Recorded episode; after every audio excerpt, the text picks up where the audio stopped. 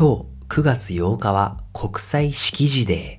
ー。1965年の今日、イランのパーレビ国王が軍事費の一部を式事教育に回すと提案したことを記念してユネスコが制定した国際デーです。ユネスコのこうした取り組みもあってか、世界の成人の平均識字率は1990年には76%であったのに対し、2016年には86%にまで伸びています。そのように言語を読み取れる人が増える一方で消滅してしまう言語もあるというのを皆さんご存知でしょうか世界には約7600の言語がありますが、そのうち2680言語が絶滅の危機に瀕しているとユネスコが警鐘を鳴らしているんです。実際、過去100年に約400の言語、ペースにして3ヶ月に1つの言語が絶滅したと言います。言語の消滅に拍車をかけているのがデジタルテクノロジーの進化と普及です。アレクサ、シリ、Google アシスタントなど音声アシスタントや AI 翻訳も全ての言語には対応していません。それでも複数の言語を話せる人が多いヨーロッパでは自国の言語を使わずともデジタル時代を暮らすのに不便がありません。デジタルテクノロジーの波に乗れない小国ほど、その言語の利用人口が減少し、それによって文化が継承されなくなる。このことがデジタルエクスティンクションとして、特にヨーロッパで問題視されるようになっています。そして、この問題に直面する国々で、言語の保存に向けた取り組みが活性化しているんです。その先駆けがアイスランド。アイスランドは人口約35万人の北大西洋に位置する島国。観光業が盛んで国民のほとんどが英語を理解しますが、公用語はアイスランド語です。アイスランド語は古い北欧言語に類似していると言われます。1000年以上も変わらない古くはバイキングが使っていた言葉。しかし、デジタルテクノロジーがもたらす膨大かつ多様な情報、言語の大波に言語消滅の危機に瀕しています。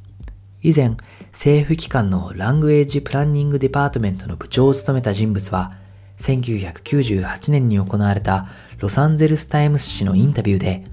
マイクロソフトの Windows がアイスランド語に対応しないことは、アイスランドの言語保存の努力を破壊すると非難。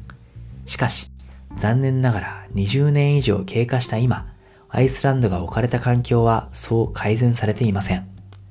アイスランド大学のアイスランド語と言語学の教授は、若者は英語のデジタル世界に暮らしている。自国語のない世代が成長するのを今目の当たりにしているのかもしれない。と危惧しています。それに対し、アイスランドの施策は大きく3つ挙げられます。1つは、教育現場でのアイスランド語の使用。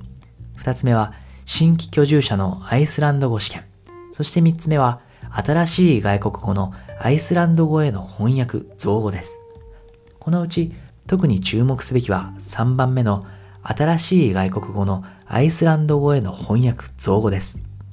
アイスランドでは外国語を安易に外来語として取り入れることはありません。